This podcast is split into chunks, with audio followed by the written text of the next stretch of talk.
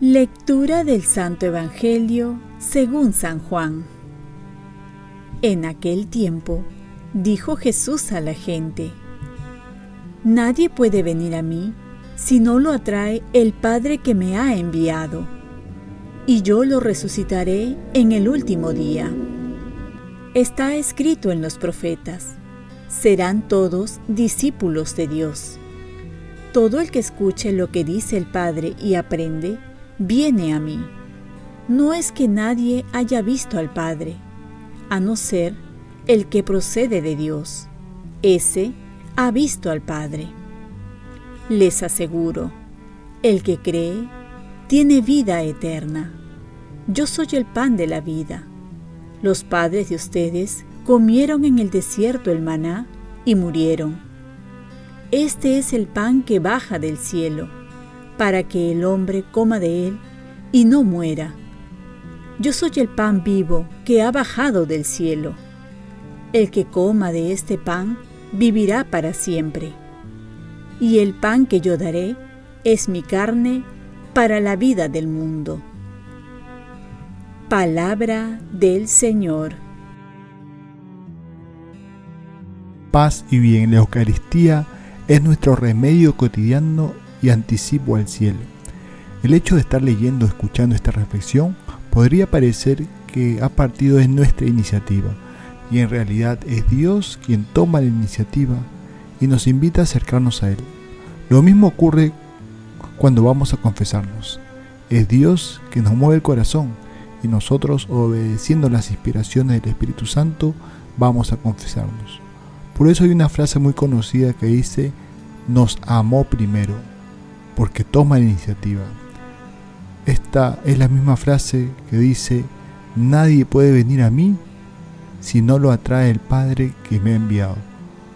Nosotros estamos siempre en respuesta y cuando más uno está en gracia, en contacto con Dios, más puede escuchar las llamadas de Dios que nos llevan a su Hijo.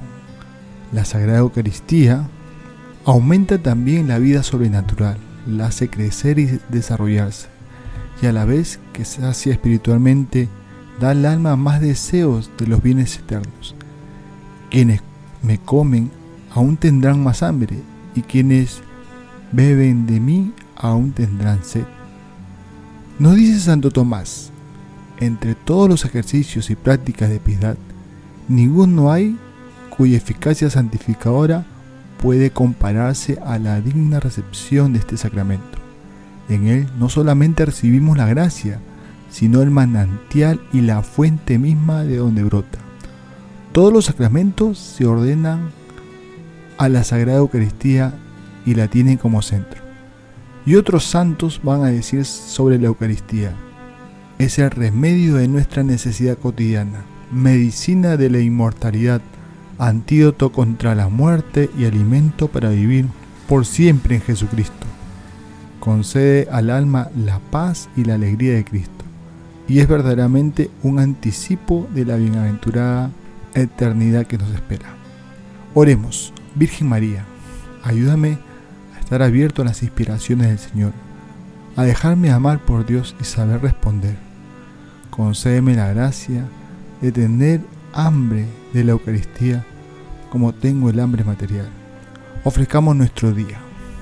Dios Padre nuestro, yo te ofrezco toda mi jornada en unión con el corazón de tu Hijo Jesucristo, que sigue ofreciéndose a ti en Eucaristía para la salvación del mundo.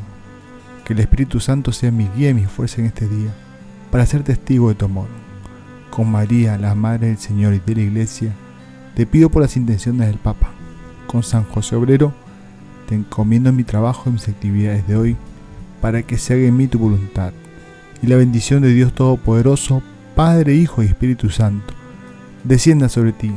Cuenta con mis oraciones, que yo cuento con las tuyas, y que tengas un santo día.